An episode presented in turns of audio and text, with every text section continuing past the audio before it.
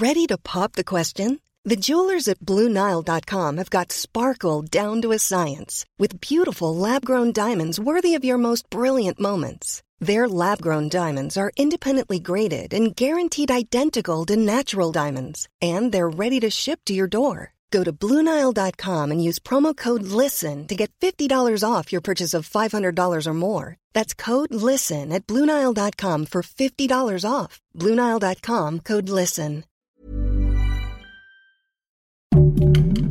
Heraldo Podcast, un lugar para tus oídos. Hoy, en primera plana, a pesar de que España y México no cortaron relaciones, la inversión española en nuestro país se desplomó en los últimos años. Esto es Primera Plana de El Heraldo de México. De acuerdo con datos de la Secretaría de Economía, la inversión extranjera directa y las empresas provenientes de España han caído 36% y 57%, respectivamente, en lo que va del sexenio de Andrés Manuel López Obrador.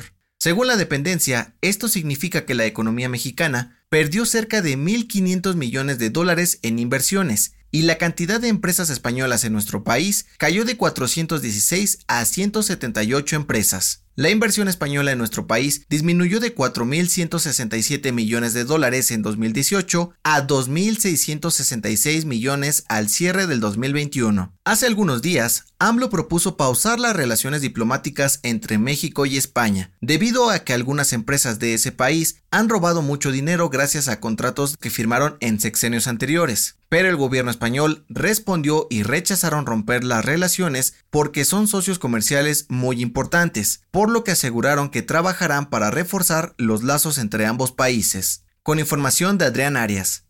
¿Quieres estar bien informado? Siga Primera Plana en Spotify y entérate de las noticias más importantes. Este lunes, Ricardo Anaya no se presentó a la audiencia que tenía programada ante la Fiscalía General de la República y por ello podrían girar una orden de aprehensión en su contra. Cabe recordar que el ex candidato presidencial del PAN fue acusado por los delitos de cohecho, asociación delictuosa y lavado de dinero por su supuesta participación en el caso Odebrecht. En este sentido, un juez de control dijo que la inasistencia de Anaya fue injustificada y que la Fiscalía está evaluando girar una orden de aprehensión en su contra para que se presente ante las autoridades y determinar si es culpable o no. Y pese a su ausencia en el juzgado, Ricardo Anaya subió un video a sus redes sociales para defenderse a sí mismo. Aseguró que es un perseguido político y que no va a hablar del caso Oderbrecht, pues no es culpable. Además, dijo que seguirá buscando competir por la presidencia de la República en el 2024 con el PAN. Con información de Diana Martínez y Misael Zavala. En otras noticias, el titular de la Secretaría de Relaciones Exteriores, Marcelo Ebrard, informó que hay 98 familias mexicanas en Ucrania, por lo que aseguró que estará en contacto con ellas ante cualquier solicitud de apoyo en caso de una invasión de Rusia. En noticias internacionales, en Múnich, Alemania, dos trenes del metro de la ciudad se estrellaron de frente, dejando un saldo de un muerto y 10 heridos, que ya recibieron atención médica. De acuerdo con las autoridades locales, aún se desconocen las causas del incidente. Y en los espectáculos, la Academia de Artes y Ciencias Cinematográficas anunció que en la próxima ceremonia de los Oscar otorgarán un premio a la película favorita de los fans. La votación se llevará a cabo a través de Twitter. El dato que cambiará tu día.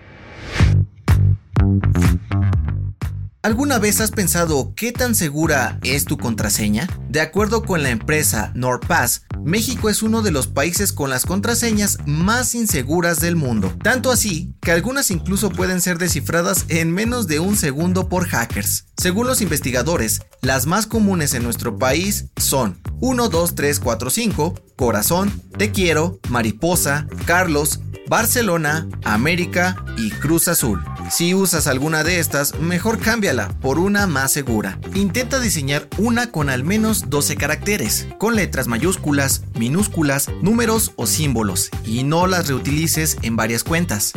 La recomendación. ¿Es posible encontrar el amor en pleno siglo XXI? Aunque parece complicado en esta época digital, claro que se puede. Escucha el podcast Guía para el Homo sapiens moderno con Paco Santamaría y descubre cómo lograrlo. Yo soy José Mata y te espero en la próxima. Esto fue Primera Plana, un podcast del Heraldo de México. Encuentra nuestra primera plana en el periódico impreso, página web y ahora en podcast. Síguenos en Instagram y TikTok como El Heraldo Podcast y en Facebook, Twitter y YouTube como El Heraldo de México. Hasta mañana.